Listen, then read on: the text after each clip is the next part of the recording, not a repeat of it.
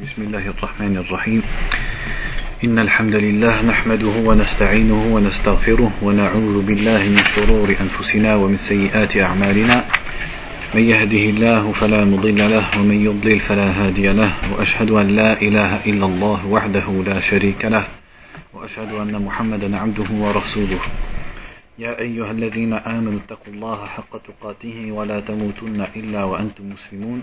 يا أيها الناس اتقوا ربكم الذي خلقكم من نفس واحدة وخلق منها زوجها وبث منهما رجالا كثيرا ونساء واتقوا الله الذي تساءلون به والأرحام إن الله كان عليكم رقيبا. يا أيها الذين آمنوا اتقوا الله وقولوا قولا سديدا يصلح لكم أعمالكم ويغفر لكم ذنوبكم ومن يطع الله ورسوله فقد فاز فوزا عظيما. أما بعد فإن أصدق الحديث كتاب الله وخير الهدي هدي محمد صلى الله عليه وسلم وشر الأمور محدثاتها وكل محدثة بدعة وكل بدعة ضلالة On va commencer une nouvelle série de cours, Inch'Allah, avec Kitab al-Jami' C'est le dernier chapitre dans le livre Boulour al-Maram. Boulour al-Maram, donc, qui est une compilation de hadiths, à peu près 1300 hadiths, de Al-Hafiz ibn Hajar al-Asqalani, qui est notamment l'auteur de Fath al-Bari, l'explication de Sahih al-Bukhari. Donc le dernier, c'est un livre qui compile des hadiths sur le fiqh, mais à la fin, il a mis des chapitres sur le, comportement. Donc il dit, et en fait, nous, on va lire l'explication des hadiths par le cher Abdullah al-Bassam. C'était un cheikh euh, d'origine saoudienne, et qui était un, notamment un élève d'Abdelrahman al-Sa'di, et qui est décédé il y a quelques années, rahimahullah, et qui, est, qui a occupé plusieurs postes dans l'enseignement, dans la da'wah. Donc c'était un des grands savants d'Arabie Saoudite. Donc il dit ici, مقدمة هذا الكتاب جمع ستة أبواب من آداب النفس البشرية. Ils disent donc ce, ce Al-Kitab, c'est-à-dire le, entre guillemets le livre, c'est-à-dire la partie du livre Boulour al-Maram qu'il a appelé Al-Jami' regroupe plusieurs regroupe six chapitres en fait, six sous-chapitres qui concernent les politesses et les comportements de l'être humain. Al-adab, le premier c'est sur la politesse, al-thani al-birr le deuxième c'est sur la bonté et al-sila, c'est-à-dire les liens de parenté, al-thalith wal-wara' la troisième c'est sur l'ascétisme et le wara' c'est-à-dire la, la piété, al-rabi' al-tarhib min masawi al-akhlaq la quatrième, c'est sur, sur, les mauvais comportements à éviter. Al-Khamis, al-Targhib fi makarim al-Akhlaq. Cinquième, c'est l'encouragement au bon comportement. Al-Sadis, al-Dhikr wa dua Et le sixième, c'est la, la, mention d'Allah et l'invocation. وهذه الأبواب تدور على تهذيب النفس وإقامة السلوك وتصحيح المنهج وسيأتي بيان كل باب في مكانه إن شاء الله تعالى. Donc ce sont des chapitres qui parlent de l'éducation de l'âme. Donc on va commencer dans Babul Adab, le chapitre ou le sous-chapitre sur l'adab, c'est-à-dire la politesse. Donc il dit, à propos de l'adab, il y a l'adab بفتح الهمزة والدال مصدر أدب الرجل بكسر الدال وضمها أي صار أديبا في خلق أو علم قال ابن حجر في الفتح الأدب استعمال ما يحمد قولا وفعلا وهو الأخذ بمكارم الأخلاق وهو الهدى الذي كمل الله به نبيه محمدا صلى الله عليه وسلم حينما قال وإنك لعلى خلق عظيم ووصفه ووصفته عائشة رضي الله عنها بقولها كان خلق القرآن رواه مسلم. Donc ici une parole d'Ibn Hajar rahimahullah qui dit Al-Adab c'est le fait d'utiliser ce qui est louable dans les paroles et dans les actes. Donc c'est le fait d'appliquer les bons comportements et c'est la guidée par laquelle Allah a complété notre prophète Mohammed sallallahu alayhi wa sallam quand il l'a il a qualifié comme étant complet et, parfait quand il a dit Ta'ala wa innaka la'ala khuluqin azim. Tu es certes la'ala khuluqin azim sur un grand comportement, c'est-à-dire tu es certes doté d'un grand comportement. Et Aïcha elle a qualifié le prophète sallallahu alayhi wa sallam en disant le comportement du prophète c'était le Coran dans Sahih Muslim. وهو النهج الذي يحاول أن يسير عليه أرباب القلوب وعلماء السير والسلوك إلى الله تعالى. Et c'est la voie sur laquelle essayent de cheminer les gens qui s'occupent du cœur, c'est-à-dire les savants des, des choses qui se passent dans le cœur et les savants du comportement. قال السفاريني في شرح منظومة الآداب أدب أهل الدين مع العلم رياضة النفس وتأديب الجوارح وتهذيب الطباع وحفظ الحدود وترك الشهوات وتجنب الشبهات وحفظ القلوب واستواء السريرة والعلانية. Là ici une parole de l'imam al-Safarini qui a dit la politesse des gens de religion avec le fait d'avoir la science c'est de d'exercer l'âme et de d'éduquer ses membres, d'éduquer son corps et de s'efforcer à avoir une bonne nature et de préserver les limites, les limites d'Allah et de délaisser les désirs et d'éviter c'est-à-dire les doutes et les faux arguments et de protéger les cœurs et que les choses secrètes et les choses publiques de la personne soient égales. C'est-à-dire il n'y a pas de différence entre ce qui montre aux gens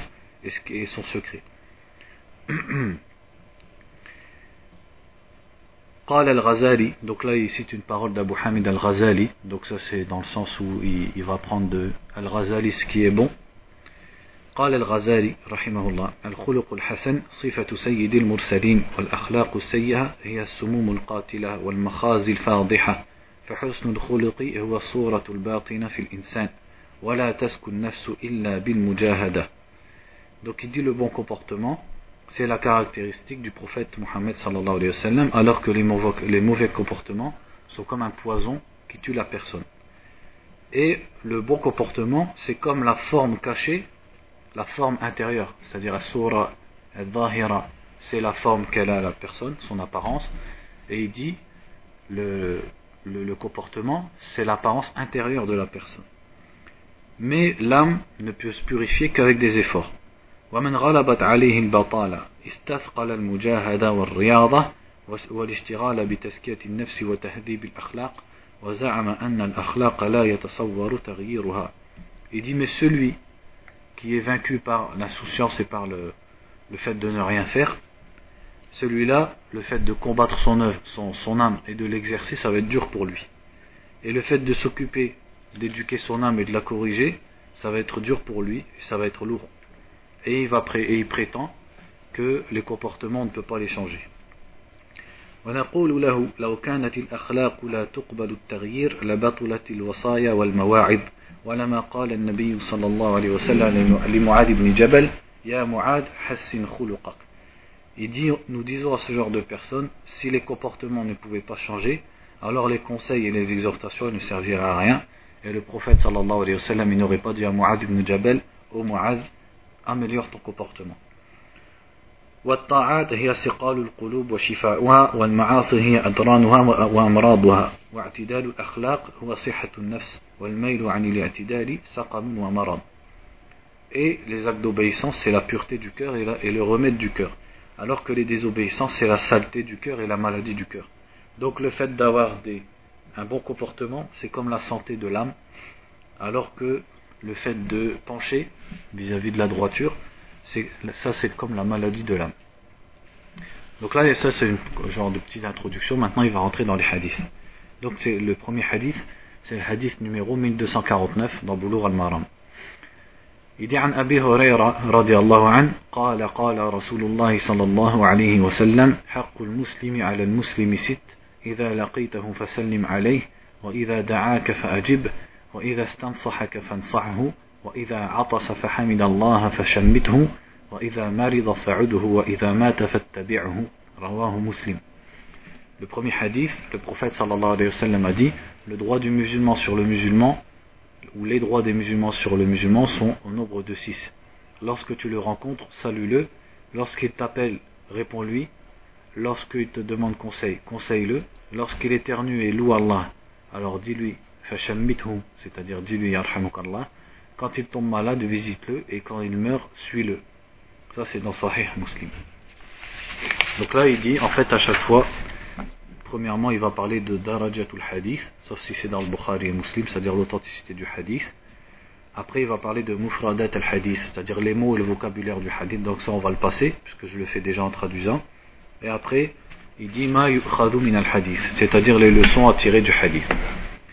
Donc il dit الدين الإسلامي دين المحبة والمودة والإخاء يحث عليها ويرغب فيها لذا فإنه شرع الأسباب التي تحقق, تحقق هذه الغايات الشريفة Il dit la religion de l'islam, c'est la religion de l'amour et de euh, l'amour entre les gens et de la fraternité et entraîne à ces comportements-là. Et donc il a légiféré les causes qui vont réaliser ces buts, ces nobles buts qui sont l'amour et la fraternité. وإن من أهمها القيام بالواجبات الاجتماعية بين أفراد المسلمين et parmi les plus importantes de ces causes, le fait de respecter les obligations sociales entre les, les membres de la société musulmane. Min ifsha'i salam, comme le fait de répandre le salam, le salut, wa ijabati da'wa, le fait de répondre à l'invitation, wa nushi fil mashwara, et de bien conseiller quand on te le demande, c'est-à-dire dans, le, dans les concertations, wa tashmit il atis, et le fait de dire la dua à celui qui a éternué, wa iyadati marid wa tashyi'i janaza et la visite du malade et le suivi du, du cortège funéraire. هذا الحديث الذي معنا أكد هذه الحقوق ونحن نعرضها واحدا واحدا إن شاء الله تعالى. Donc il va parler de chacun de ces six droits. الأول السلام قال تعالى يا أيها الذين آمنوا لا تدخلوا بيوتا غير بيوتكم حتى تستأنسوا وتسلموا على أهلها. Donc à propos du salam, Allah dit, ô vous qui croyez, n'entrez pas dans des maisons autres que les vôtres jusqu'à ce que vous demandiez permission et que vous saluez les gens qui s'y trouvent. وقال تعالى فإذا دخلتم بيوتا فسلموا على أنفسكم تحية من عند الله مباركة طيبة Dans un autre verset, et lorsque vous rentrez dans des maisons, alors saluez vos propres personnes. Sallimu anfusakum. Pourquoi c'est pourquoi il dit saluez-vous vous-même? C'est parce que quand tu vas, ça c'est une parenthèse que je fais, pour euh, la parce que je suis obligé pour la traduction, parce que le verset il dit saluez vos propres personnes. C'est parce que soit dans le sens où les musulmans ils sont comme, euh, comme un, même corps, et donc quand tu salues un autre musulman, c'est comme si tu te salues toi-même, puisque vous ne faites qu'un, ou alors dans le sens où quand tu vas saluer, on va te répondre. Donc c'est comme si tu t'étais salué toi-même. Donc saluez vos propres personnes d'un salut venant d'Allah qui est bon et béni.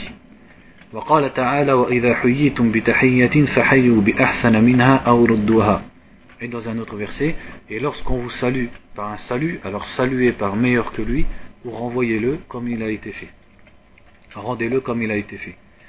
وجاء في صحيح مسلم عن أبي هريرة رضي الله عنه قال قال رسول الله صلى الله عليه وسلم لا تدخلوا الجنة حتى تؤمنوا ولا تؤمنوا حتى تحبوا أولا أدلكم على شيء إذا فعلتموه تحاببتم أفشوا السلام بينكم Dans le hadith ici dans Sahih Muslim, le prophète sallallahu alayhi wa sallam a dit Vous n'entrerez au paradis que quand vous, vous aurez la foi, et vous n'aurez la foi que quand vous vous entraînerez. Est-ce que je vous indiquerai une chose qui, si vous la faites, vous vous entraînerez Répandez le salam entre vous. فالتحية المباركة الطيبة جعلها الله رابطة, رابطة مودة وحب donc ce salut bon et béni, Allah l'a mis comme un lien d'amour et de fraternité entre le musulman et le musulman et entre le cœur et entre les cœurs. لذا يحسن أن تؤتى بألفاظها ومعانيها الكاملة وهي السلام عليكم ورحمة الله وبركاته. C'est pour ça qu'il faut euh, dire le salam de façon complète en disant Assalamu alaikum wa rahmatullahi wa barakatuh. C'est-à-dire, il convient de faire ça. Et donc là, on peut faire la parenthèse par rapport à notre contexte actuel. C'est que la plupart des gens, ils prononcent mal salam. Soit ils disent Assalamu alaikum, sakum, ça veut dire t'entends un peu ce t'entends le sa et t'entends le kum à la fin. Ça, la plupart des gens, ils font ça. Sakum,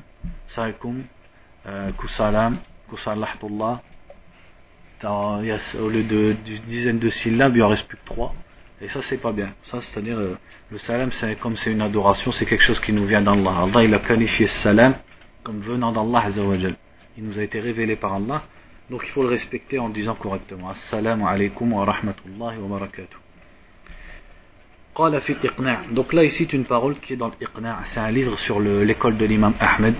Donc, c'est une parole de faqih de l'école hanbalite Mais il ne va pas citer les preuves, c'est-à-dire euh, c'est une parole un peu résumée sur différentes règles qui concernent le salut, sans, sans qu'il y ait des preuves à l'appui, et les preuves elles existent dans les livres.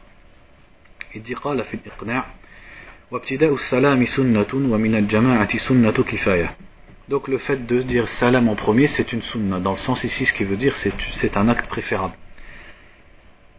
Et si vous êtes un groupe, alors c'est sunna kifaya, c'est-à-dire c'est préférable pour l'un d'entre eux. Si l'un d'entre eux le fait, le fait, le groupe aura fait la sunna. ولو سلم على إنسان ثم لقيه عن قرب سنة أن يسلم عليه ثانيا وثالثا وأكثر Et si il salue une personne, il le rencontre un petit peu après, il lui est préférable, et de la sunna, de le resaluer une deuxième fois, même une troisième, et même plus encore. Ça, ça a été rapporté des compagnons notamment, que quand ils se séparaient, ne serait-ce que par un arbre ou une pierre, ils se redisaient salam. Et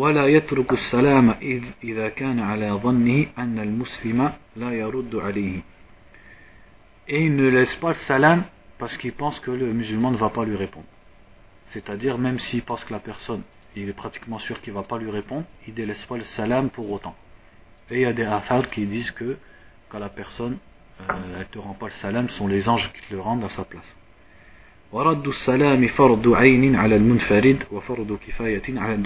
Donc le jugement du salam, du fait de rendre le salam, c'est une obligation à chaque, chaque personne si on la salue, et c'est une, une obligation kifaya quand on est en groupe. C'est-à-dire, si on est en groupe, si l'un d'entre nous rend le salut, alors l'obligation a été faite pour le groupe. Il dit il faut dire wa alaykum salam, c'est obligatoire de dire le waw. ويكره أن يسلم على امرأة أجنبية إلا أن تكون عجوزا أو بارزة et il est déconseillé de dire le salam à une femme étrangère sauf si c'est une vieille femme ويكره على تال وذاكر ومواب ومحدث وخطيب وواعظ ونحوهم على من يسمع على من وعلى من يسمع لهم Et il est déconseillé de dire le salam à quelqu'un qui est en train de lire le Coran, de faire le rappel d'Allah, de faire la talbiya ou quelqu'un qui récite les hadiths aux gens ou quelqu'un qui fait un sermon ou une exhortation et, ce, et celui qui les écoute. Bon ça bien sûr c'est des paroles de faire comme ça sans citer de preuves.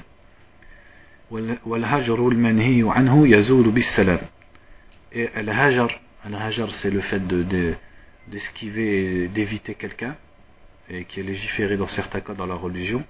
Ça, ça s'arrête par as-salam.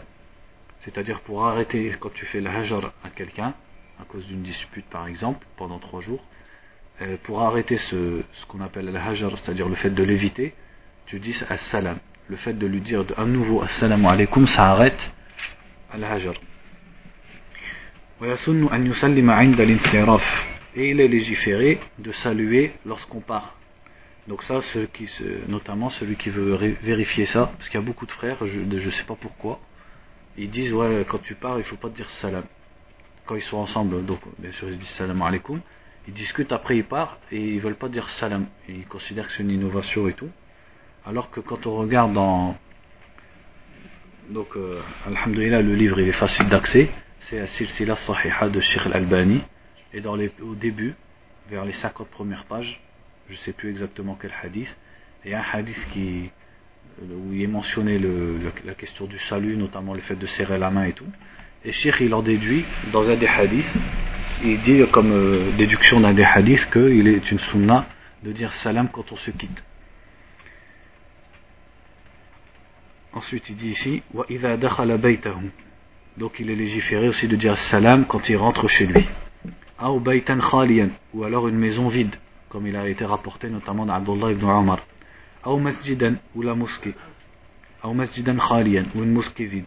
قال السلام علينا وعلى عباد الله الصالحين quand il rentre dans une maison vide ou une mosquée vide il dit assalamu alayna donc le salut sur nous wa ala ibadillahi salihin et sur les serviteurs d'Allah pieux ça ça a été rapporté de Abdullah ibn Omar radiallahu anhuma السلام عليكم في الرد وعليكم السلام وكماله السلام عليكم ورحمة الله وبركاته والجواب مثله ولا يجوز مصافحة المرأة الأجنبية الشابة Il dit il est interdit de serrer la main à la jeune femme étrangère وتسن مصافحة الرجل للرجل والمرأة للمرأة ولا ينزع, ينزع يده من يد مصافحه حتى ينزعها إلا لحاجة et il est légiféré de serrer la main que l'homme serre la main à l'homme et que les femmes entre elles se serrent la main aussi et il n'enlève pas la main de, de celui à qui il la serre tant que l'autre ne l'enlève pas en premier. C'est-à-dire ça, ça fait partie de la sunna et des comportements du prophète.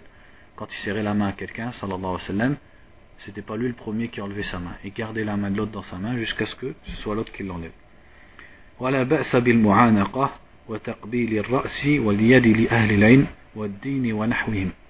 Et il n'y a pas de mal à faire la collade. Donc la collade, ça a été rapporté des compagnons du prophète, sallallahu alayhi wa sallam, et d'embrasser la tête ou la main des gens de science et des gens de religion et des gens semblables.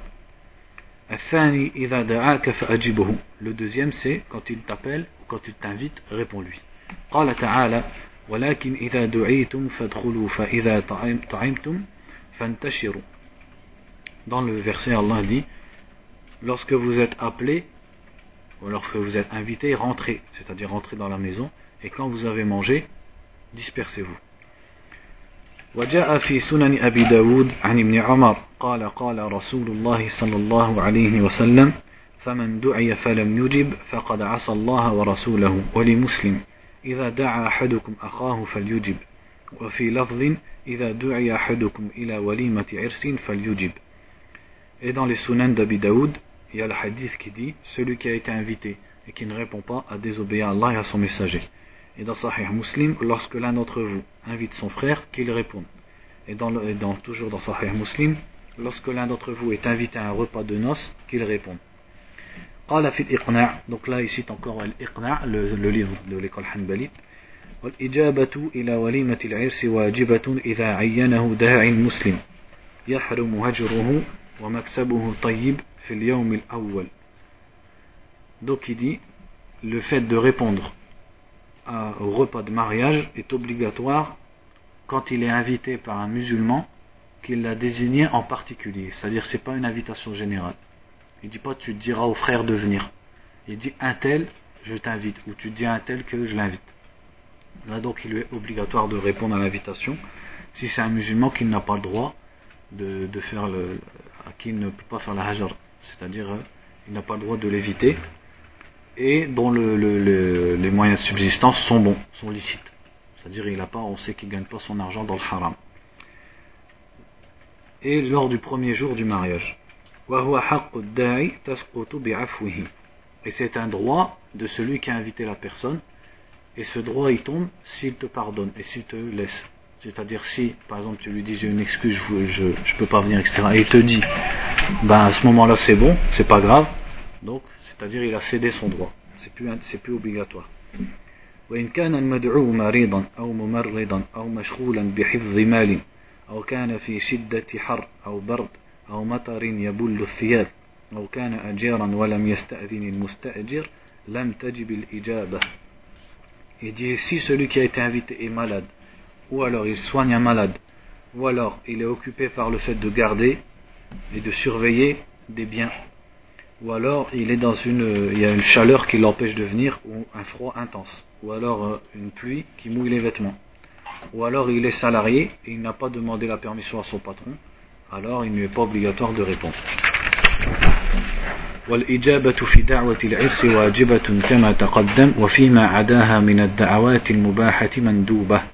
Donc le fait de répondre à l'invitation de mariage c'est obligatoire et dans les autres invitations c'est simplement préférable et recommandé. La troisième c'est lorsqu'il te demande conseil, conseille-le. Allah dit les croyants ne sont que des frères.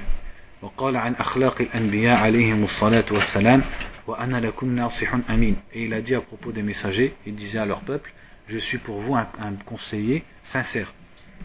وجاء في البخاري ومسلم من حديث جرير بن عبد الله قال بايعت رسول الله صلى الله عليه وسلم على إقامة الصلاة وإيتاء الزكاة والنصح لكل مسلم Et dans les deux sahih, Jarir il a dit J'ai prêté serment au prophète sallallahu alayhi wa sallam sur le fait d'accomplir la salat, de payer la zakat et de donner d'être sincère ou d'être de bons conseils envers tout musulman.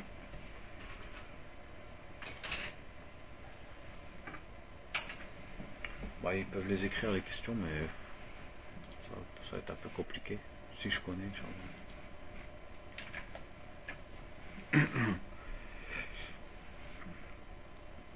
C'est-à-dire en fait les questions, Inch'Allah, je répondrai que ce dont je suis sûr de l'avoir lu d'Achir et je me souviens la référence et, la preuve et tout. Sinon, je sais pas, sinon ça sert à rien parce que ma parole elle vaut pas de. Hein? Ouais, mais il y a peut-être des questions qui sont pas graves au point de les demander à Cheikh Abdallah quoi. Il y a peut-être des questions qui sont simples, qui sont connues. Ouais, voilà, ouais. Inch'Allah, celles qu'on connaît pas, on les reportera quand on est avec les chouyours. Donc il dit. وجاء في البخاري ومسلمين عن أنس عن النبي صلى الله عليه وسلم قال لا يؤمن أحدكم حتى يحب لأخيه ما يحب لنفسه Et dans les deux sahih, le hadith qui dit L'un d'entre vous n'a pas la foi tant qu'il n'aime pas pour son frère ce qu'il aime pour lui-même. وروى مسلم في صحيحه من حديث تميم الداري أن النبي صلى الله عليه وسلم قال الدين النصيحة قلنا لمن يا رسول الله قال لله ولكتابه ولرسوله ولأئمة المسلمين وعامتهم Et dans l'autre hadith que vous connaissez qui dit la religion c'est un nasiha. Un nasiha on peut traduire par la sincérité ou le conseil. Et ils ont dit pour qui Au messager d'Allah. Il a dit pour Allah, pour son livre, pour son messager et pour les chefs des musulmans et leur euh, ammatihim, le commun des musulmans. فالنصيحة هي عماد الدين وقوابه donc, nasiha, le bon conseil, c'est le pilier de la religion.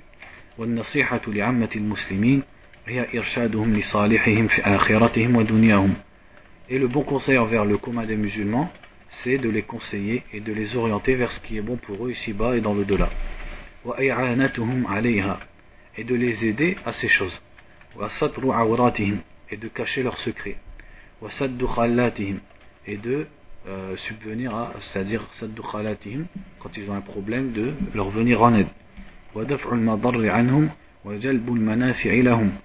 Et de repousser de le mal et ce qui leur est nuisible. Et d'essayer de leur rapporter qui leur est bénéfique.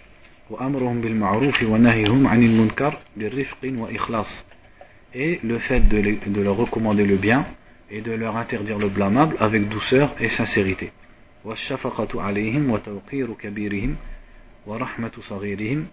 Et c'est-à-dire de se soucier d'eux et de respecter les personnes âgées d'entre eux et d'être clément envers les petits d'entre eux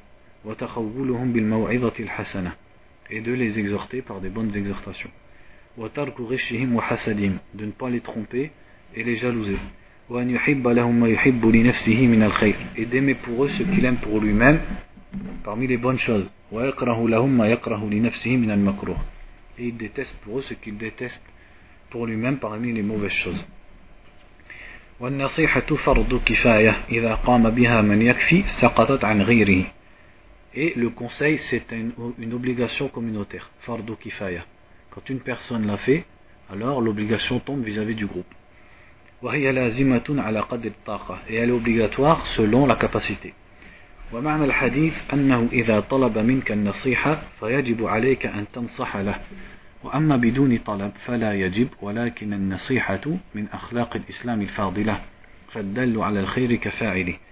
Et le hadith, sa signification, c'est que lorsqu'il te demande un conseil, il t'est obligatoire de le conseiller.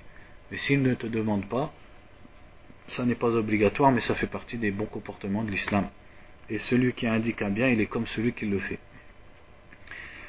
الرابع إذا عطس فحمد الله فشمته صفة ذلك كما جاء في صحيح البخاري عن أبي هريرة عن النبي صلى الله عليه وسلم أنه قال إذا عطس أحدكم فليقل الحمد لله وليقل له أخوه يرحمك الله وليقل يهديكم الله ويصلح بالكم Donc la, la quatrième c'est de lui dire Yarhamuk Allah quand il éternue comme c'est cité dans Sahih al-Bukhari où le prophète a dit, sallallahu alayhi wa sallam, lorsque l'un d'entre vous éternue, qu'il dise Alhamdulillah et que son frère lui dise Yarhamuk Allah, c'est-à-dire qu'Allah te fasse miséricorde, et qu'il lui réponde encore qu'Allah te guide et qu'il améliore ta situation.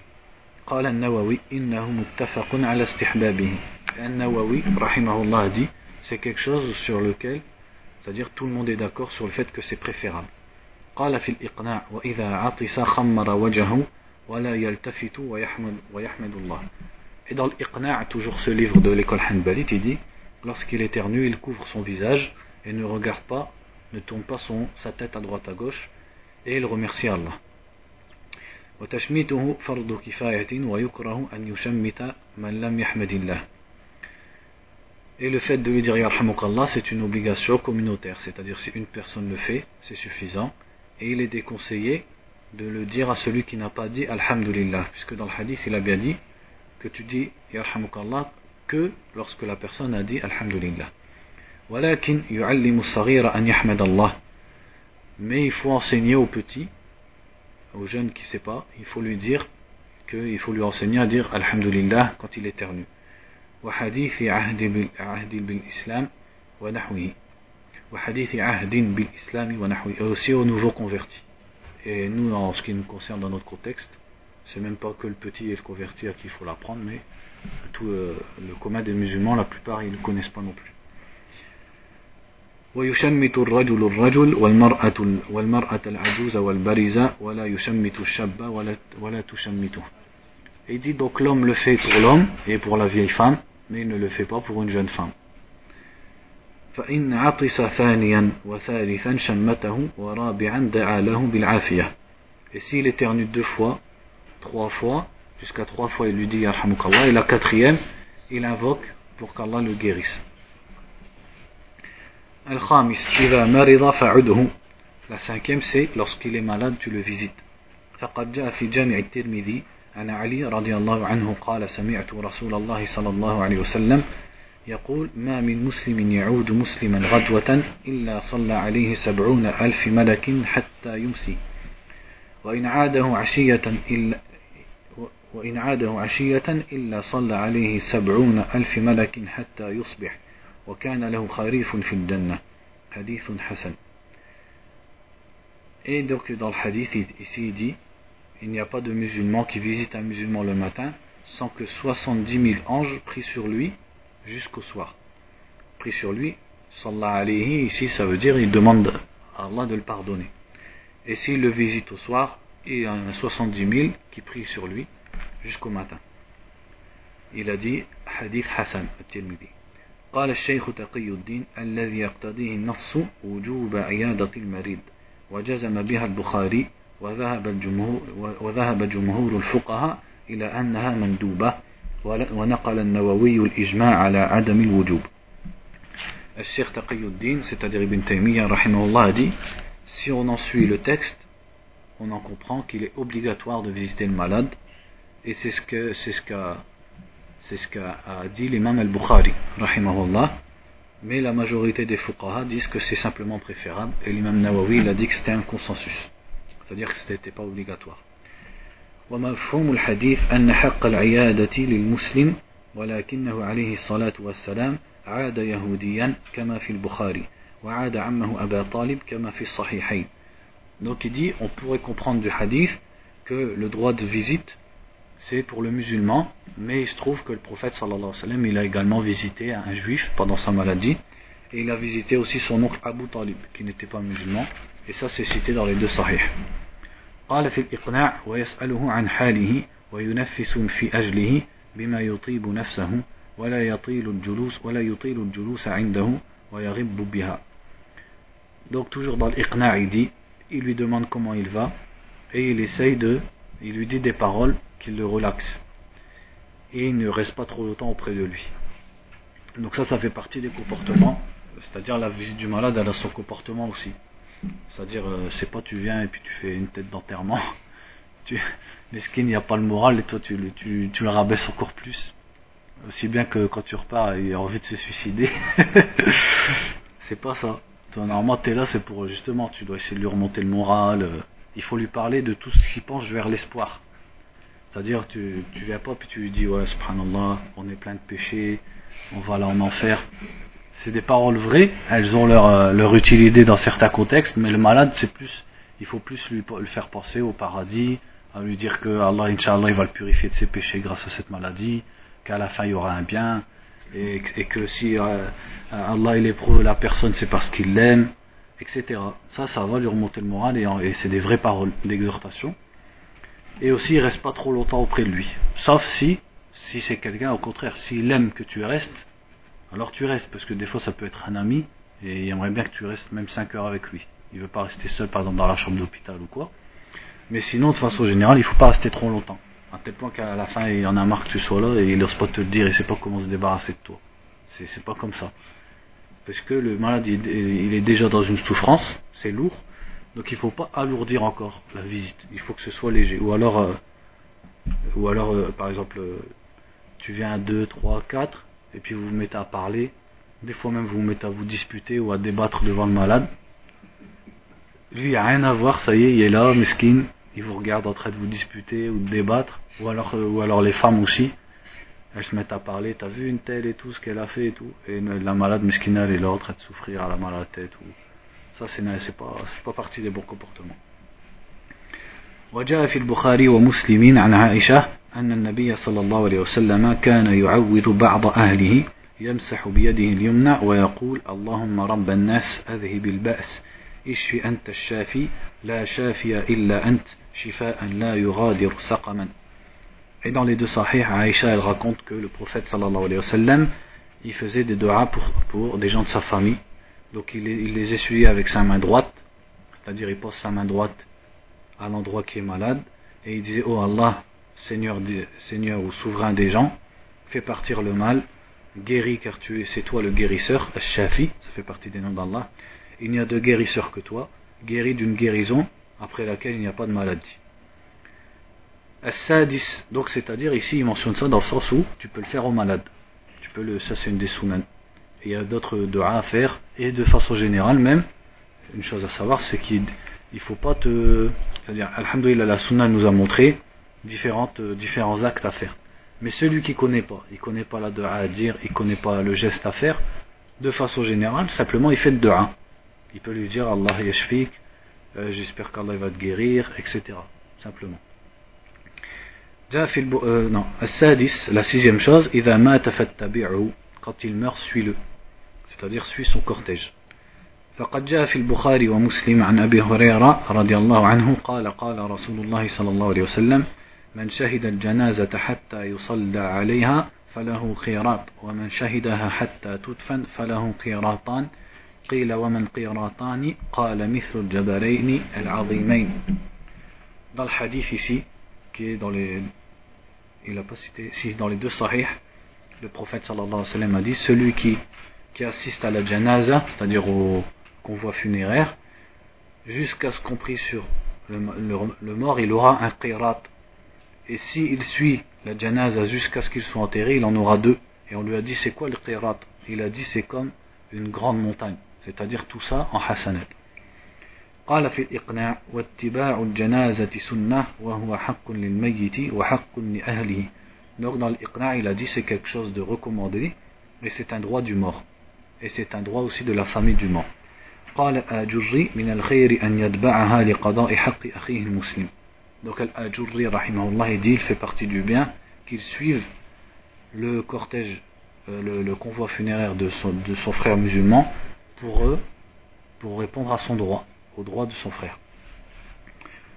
ويكره رفع الصوت والصيحة عند رفعها ولو بقراءة أو ذكر ويسن أن يكون متخشعا متفكرا في حاله متعظا بالموت وبما يصير إليه الميت ويكره التبسم والضحك أشد, أشد منه والتحدث بأمر الدنيا Et il est déconseillé d'élever la voix pendant les convois funéraires ou de crier et de crier et d'élever la voix en lisant le Coran, en, en faisant le rappel, et les légiférer d'être mutakhashir, c'est-à-dire d'avoir un, euh, une apparence humiliée et euh, euh pardon, humble et craintive d'Allah et de penser à sa situation et que ce soit pour toi une exhortation c'est-à-dire de réfléchir à la mort de cette personne et que tu réfléchisses sur la mort et il est déconseillé de sourire ou de rire ou de, raconter des histoires, de parler des choses de dunya, pendant les, parce que ça, ça fait partie, notamment, ça peut blesser notamment la famille du mort. Tu imagines le cousin du mort, il est là, et toi, tu es en train de parler de, du match de foot d'hier soir, ou, ça, ou de rigoler, ça, ça se fait pas. Ça peut blesser un autre musulman.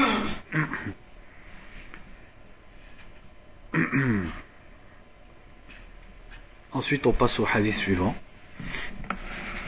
Donc d'où il tire tout ça? C'est-à-dire, vous remarquez, il cite les paroles de l'Iqda, il dit il faut faire ça, il faut faire ça, il faut faire ça. Bien sûr, il y a des preuves, alhamdoulilah, qui disent un peu tout ça, mais là c'est résumé. C'est-à-dire que c'est un livre de fiqh et il vous dit en résumé ce qu'il faut faire. Et ça résume, alhamdoulilah, notre explication du hadith. Mais notamment quand il dit il est légiféré que tu sois humble et que tu réfléchisses, c'est parce que notamment le, prophète sallallahu alayhi wa sallam, qu'est-ce qu'il a dit quand il nous a conseillé la visite des tombes? Il a dit parce qu'elle vous rappelle l'au-delà. Donc là c'est pareil, le convoi funéraire il, va te rappeler l'au-delà et il faut qu'il te rappelle la mort. Donc le hadith d'ensuite, وعن أبي هريرة رضي الله عنه قال قال رسول الله صلى الله عليه وسلم انظروا إلى من هو أسفل منكم ولا تنظروا إلى من هو فوقكم فهو أجدر ألا تزدروا نعمة الله عليكم متفق عليه Ici le hadith dit regardez à celui qui est en dessous de vous et ne regardez pas celui qui est au-dessus de vous.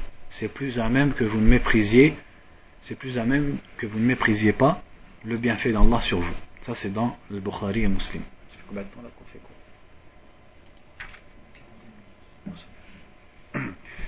Donc il dit ce qu'on tire du hadith.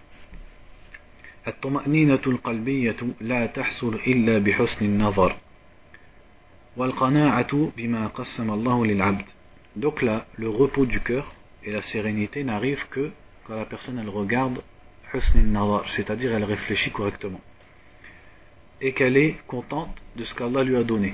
Al-qana'a qana'a c'est-à-dire de te contenter de ce qu'Allah t'a donné comme part. فإذا قنع نفسه وألهم شعوره بنعم الله تعالى عليه حصلت له راحة نفسية وطمأنينة قلبية. ورضي بما قسم الله له فلا تطمح نفسه في أمور الدنيا إلا من هم أعلى منه. ولا تمدد عيناه إلى من هم فوقه فيها. Il dit, lorsque tu contentes ton âme, c'est-à-dire tu te forces à être content et satisfait de ce qu'Allah t'a donné, et que tu essaies de, de rappeler à ton âme et de te rendre compte, de te rendre compte pardon, des bienfaits d'Allah sur toi, là tu vas avoir le repos de l'âme et la sérénité du cœur.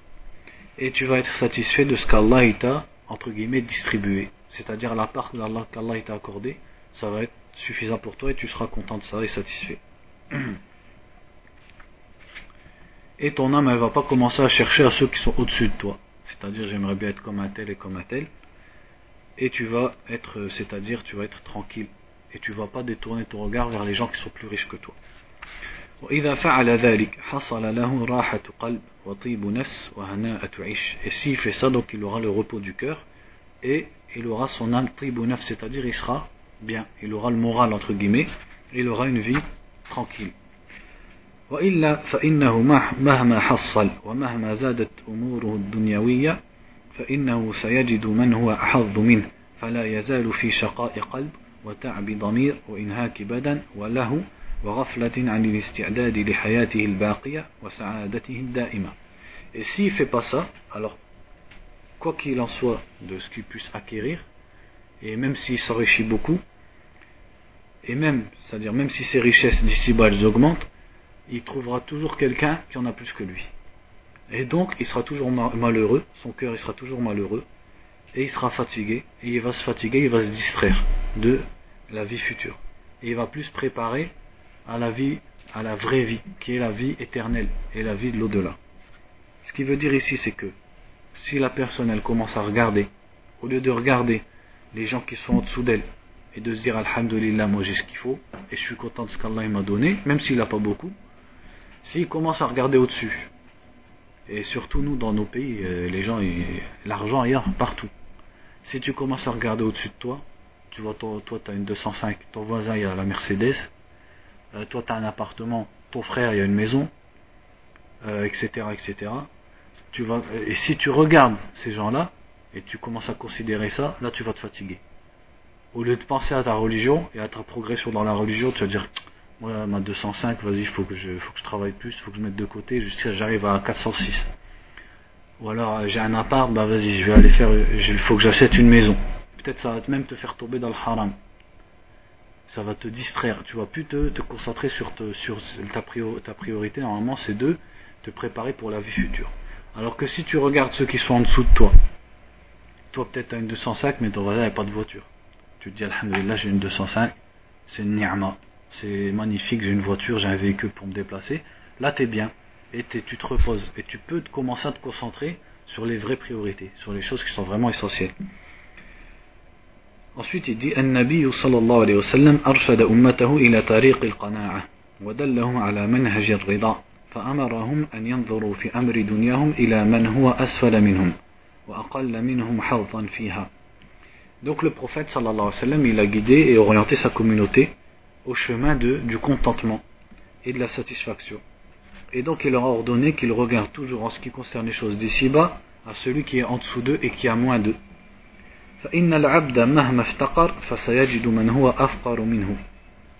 Puisque l'être humain, quoi qu'il soit, euh, quelle, que, puisse être sa, situation et sa pauvreté, il va toujours trouver quelqu'un qui est plus pauvre que lui.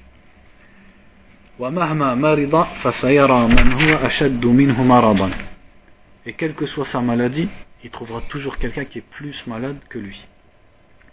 وإذا كان ذا عاهة فسيجد من هو أعظم منه عاهة وأشد بلاء Et quel que soit son malheur et son épreuve, il va toujours trouver quelqu'un qui a un malheur ou une épreuve pire que lui.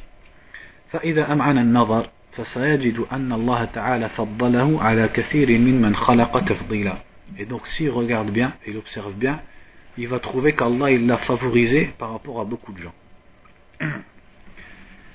وهذه النظرة الحكيمة ستريح قلبه وستسعد نفسه et ce regard cette façon de penser qui est sage va reposer son cœur et va le rendre heureux وتزيده إيمانا بربه elle va augmenter sa foi en Allah وشكرا له على نعمه et sa reconnaissance envers les bienfaits d'Allah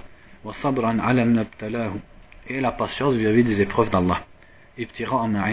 Tout ça en cherchant la satisfaction d'Allah. Ça, ça me rappelle, donc je vous fais une parenthèse. Quand j'étais étudiant à Médine, c'est-à-dire nous en France, euh, les gens ils ont beaucoup tendance à se plaindre. Ils se plaignent, euh, euh, soit parce qu'ils n'ont pas d'argent, ou alors depuis qu'elle a laissé pousser sa barbe, ils trouvent plus de travail. Euh, je sais pas, des trucs comme ça, des petites difficultés. Ou alors on est en France, c'est dur, je sais pas, de moi, j'ai remarqué c'est que les jeunes ils sont beaux qu'à se plaindre. Quand j'étais à Médine, et que, et que et quand une personne elle voyage, toi tu en Égypte, tu as dû voir aussi, il faut regarder autour de toi et là tu te dis je, suis pas au paradis mais je suis dans une ni'ma incroyable. Tu vois des gens par exemple ils sont en Afrique, j'avais des, copains, ils, partagent la même chambre que moi et l'été quand ils rentrent au Gabon, il, il, sait même pas où dormir parce que sa mère elle est veuve et elle a 10 enfants et ils ont un plat de riz dans la journée pour nourrir les dix. Donc lui, il peut pas manger avec eux, sinon les, petits, ils ont plus rien à manger, alors ils s'incrustent à droite, à gauche. Ils partagent la même chambre que moi. Et ils ne trouvent même pas où dormir l'été, subhanallah. Et, parce que là-bas, il n'y a pas le RMI, il n'y a pas les allocations, il n'y a pas de tout ça. Il n'y a rien. Et quand il est là-bas, quand il est toute l'année en Arabie Saoudite, l'été, les chiites, ils viennent voir sa mère et lui disent euh, Dis à ton fils qui travaille avec nous, parce que c'était un étudiant, machallah, talentueux, euh, dis à ton fils qui travaille avec nous, on va te donner, on t'aura des millions. Et c'est vrai que les chiites en Afrique centrale, ils, viennent du Liban et d'Iran, ils dépensent énormément d'argent dans la darwa. C'est sûr que si tu marches avec eux, tu n'as même plus besoin de penser à ta dunya. Et Meskin, pendant 9 mois où il était à Médine, les chiites, ils allaient voir sa mère ils disaient Ouais, euh, dis à ton fils qui marche avec nous, on te paye la maison, on te paye euh, tout quoi. T'oublies ta pauvreté. Regardez, oh, moi je voyais ça autour de moi, et moi quand je rentre l'été, je suis là, tranquille, je vois les frères autour de moi, le pire, ceux qui travaillent pas, bah, ils touchent une allocation. Moi, on mange, on est habillé, on dort sous un toit, on a tout ce qu'il faut. Ou alors je voyais des gens, par exemple, ils sont, ils sont dans des pays, il y en a, ils rentraient même pas chez eux l'été carrément. Je dis, bah pourquoi tu rentres pas? Il dit, bah si je rentre... Euh, je sais pas, peut-être je vais aller en prison, parce qu'ils vont voir que sur mon visage je suis étudiant à, à Médine.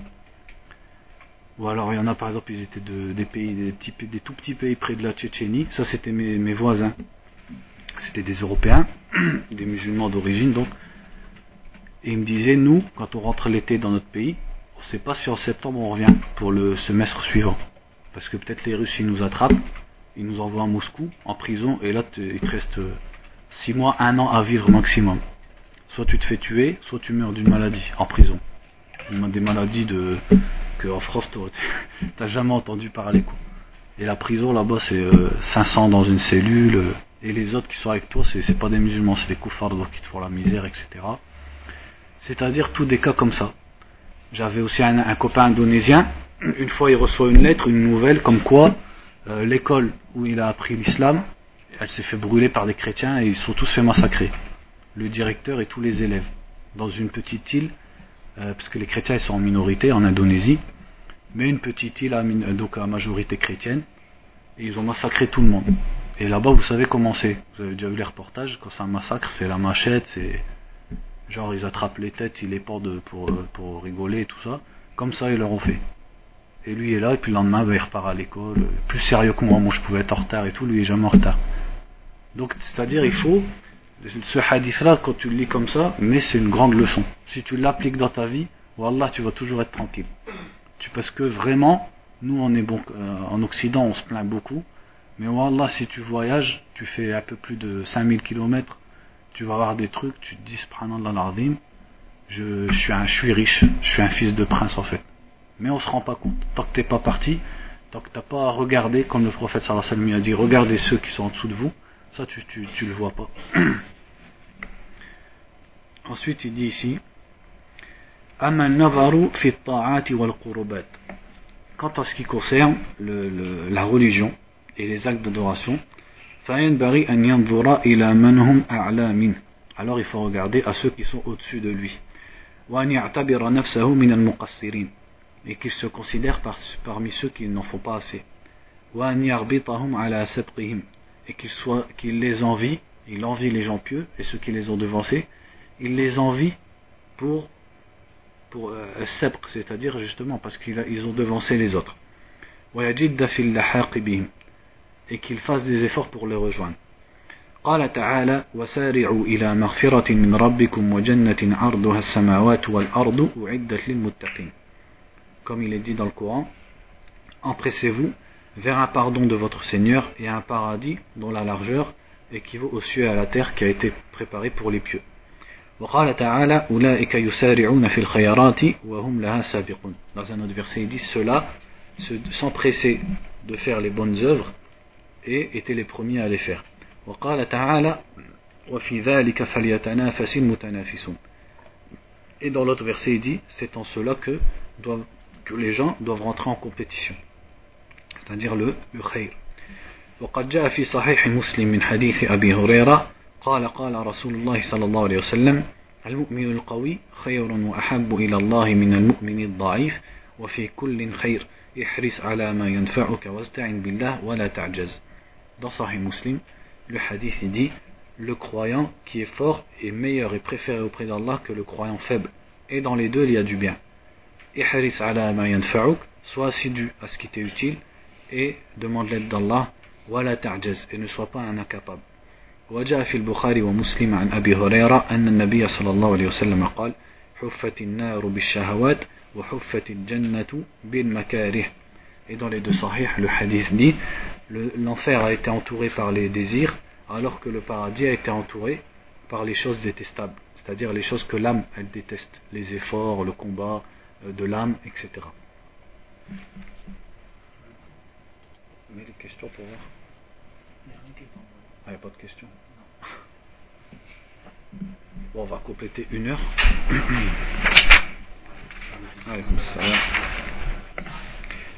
Troisième hadith.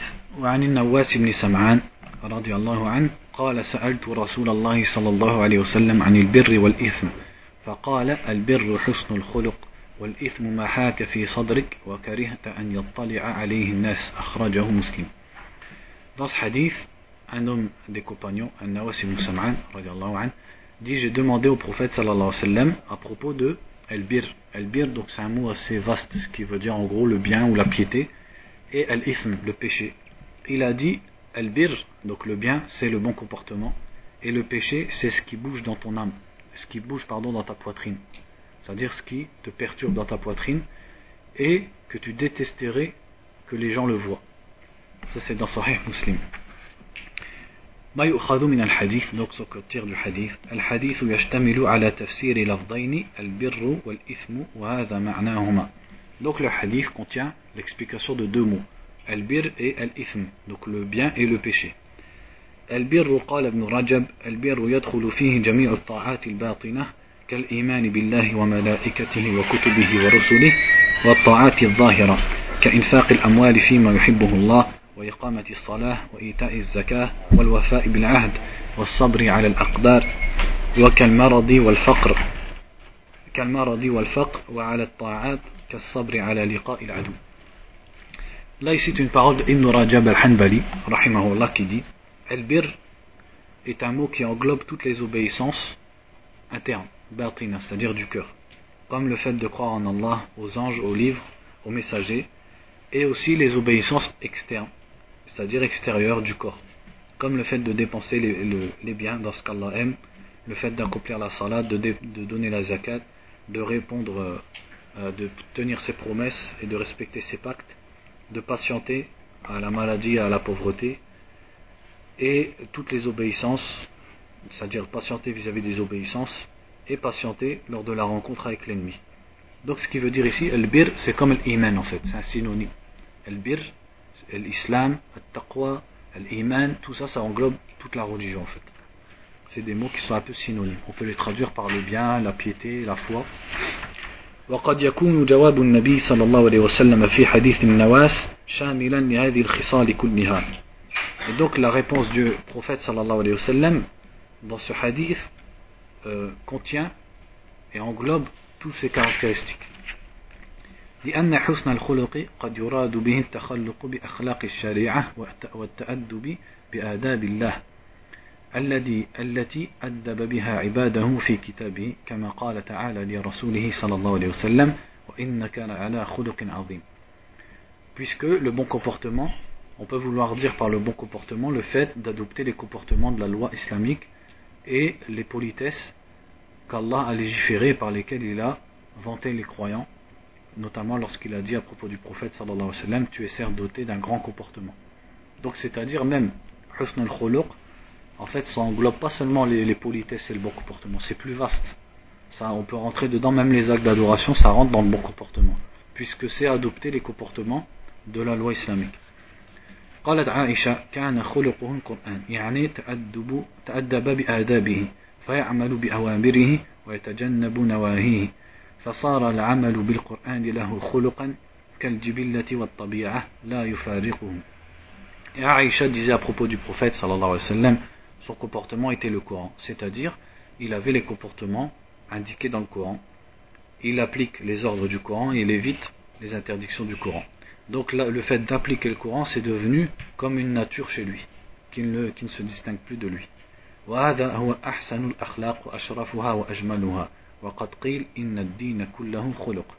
Et voilà le meilleur et le plus noble des comportements. Et il a été dit, la religion tout entière, c'est le comportement. On va s'arrêter là, Inch'Allah, et on continue. Bah, quelle heure l'Asr